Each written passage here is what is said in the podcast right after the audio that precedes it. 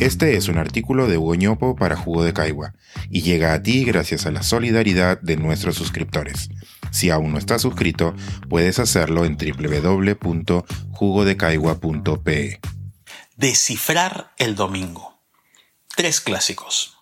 Las élites, el voto antisistema y el abandono de la educación.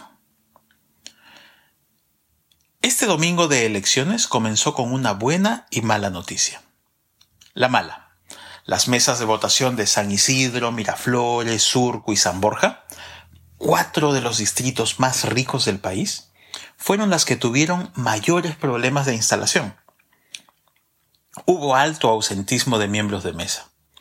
Los adultos mayores, convocados a votar a primera hora, mostraban malestar. Se armó un poco de caos y la sensación que se percibía en las redes sociales era que todo estaba a la deriva. La buena noticia es que por cada persona que faltó, surgió alguien dispuesto a hacer que las cosas funcionen. Una cuenta en Twitter apareció para informar a los voluntarios sobre las mesas de votación que faltaban instalar. Y antes del mediodía, más del 99% de las mesas ya recibían electores. Queda una sensación doble. Nuestras élites fallan y salvan a la vez. Hay desazón, pero hay esperanza.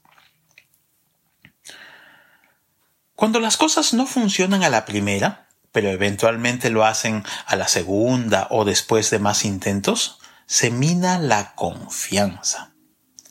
De hecho, la medición más reciente de la encuesta mundial de valores nos ubica como el país en el que las personas confían menos. No confiamos en los familiares ni en los amigos y menos en los desconocidos. Este es uno de los problemas cruciales que tenemos en el país. Si no confiamos unos en otros, es muy difícil hacer transacciones, respetar reglas de convivencia, colaborar y convivir en armonía. Se hace difícil construir un espacio en el que quepamos todos. Un síntoma claro de nuestra desconfianza está en lo poco que nos conocemos.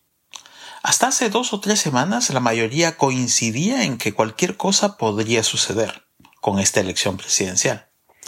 Pero ese cualquier cosa no contemplaba la irrupción de Pedro Castillo. Al final de cuentas sucedió lo que ya se está convirtiendo en algo clásico alguien que no estaba en los radares ganó la votación de las regiones con menores índices de desarrollo humano. Y con eso consiguió el insomnio de muchos limeños. El mapa electoral de hoy es muy parecido al de elecciones previas. El sur y la Sierra Central votan consistentemente distinto a Lima, por un candidato antisistema. Dentro de Lima, ese candidato consigue algunos votos también, especialmente en los distritos periféricos. En Pachacamac y Lurigancho ha ganado Castillo. En toda la ciudad ha conseguido poco más de 300.000 votos. Nada despreciable. Ya que estamos en esto de los resultados inesperados de siempre, hay una regularidad que hace mucho me llama la atención. Algunas de esas regiones que llamamos antisistema y desconocemos profundamente son las mismas que siempre consiguen los mejores desempeños en la evaluación censal de estudiantes del Ministerio de Educación. Cada vez que recuerdo esto me pregunto, ¿cómo es que en Lima se nos ocurre mirarlas por encima del hombro? Una clave para entender tal paradoja descansa en la poca importancia que le damos a la educación.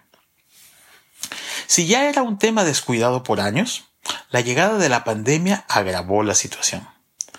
Desde que comenzaron las cuarentenas, una buena docena de sectores ha tratado de ocupar un lugar prioritario en la agenda. Y como resultado de ello, hemos comenzado a abrir gradualmente los restaurantes, malls, gimnasios y hasta casinos. Pero los colegios quedaron relegados.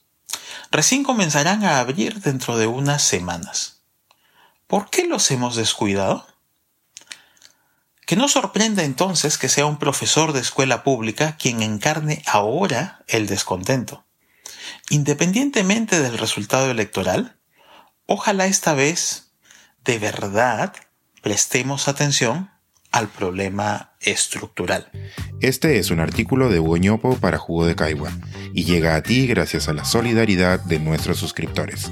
Si aún no estás suscrito, puedes hacerlo en www.jugodecaigua.pe.